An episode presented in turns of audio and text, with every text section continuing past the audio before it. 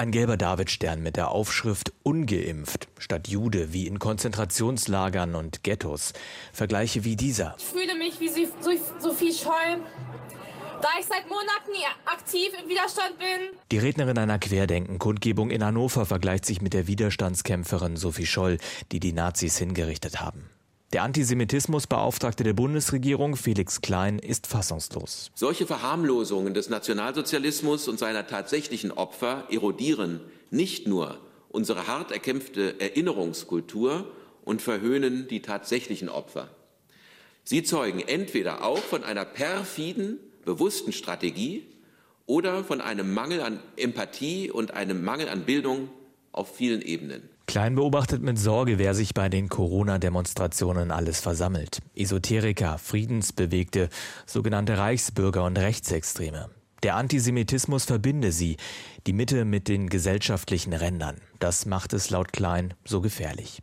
Worte folgten schnell Taten, wie in Hanau, Halle und Dresden. Auch Annetta Kahane macht sich Sorgen. Wir beobachten eine Eskalation, eine Verdichtung und eine Bedrohung. Kahane ist Vorsitzende der Amadeo Antonio Stiftung. Sie setzt sich ein gegen Antisemitismus, Rassismus und Rechtsextremismus. Kahane sagt, es braue sich etwas zusammen, was sie so noch nicht kenne. Antisemitismus werde immer offener geäußert. Die Stimmung werde aggressiver. Verschwörungsideologien haben immer, immer ein antisemitisches Betriebssystem weil der Antisemitismus selbst sozusagen die älteste Verschwörungstheorie überhaupt ist, die nämlich behauptet, dass die, die Juden irgendwelche bösen Absichten haben und immer hinter allen Bösen und Schlechten in der Welt stecken. Kahane ruft die Corona-Demonstranten auf, genauer hinzuschauen, mit wem sie auf die Straße gehen. Wenn ihr protestieren wollt gegen die Art und Weise, wie die Politik das organisiert, dann macht das aber doch nicht mit den Nazis zusammen. Neben Kahane sitzt Kevin Kühnert. Der stellvertretende SPD-Chef engagiert sich schon länger gegen Rassismus und Antisemitismus. Er erklärt sich die Proteste gegen die Corona-Politik so. Notsituationen sind Momente, in denen Menschen halt los sind. Es fehlen uns Erklärungen für Zusammenhänge, die neu sind und die unser gewohntes Leben durcheinander werfen. Und viele Menschen finden Halt in solchen Situationen in Verschwörungserzählungen. Kühnert spricht sich dafür aus, mehr aufzuklären und die politische Bildung zu stärken.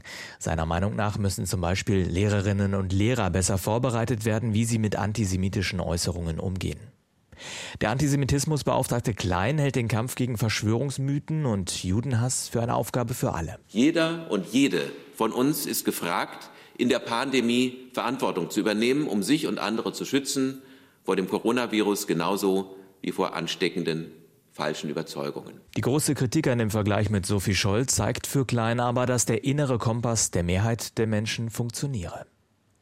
Nicht nur der Antisemitismusbeauftragte, der SPD-Vize und die Stiftungsvorsitzende sehen mit Sorge, wie sich die Querdenkenbewegung radikalisiert.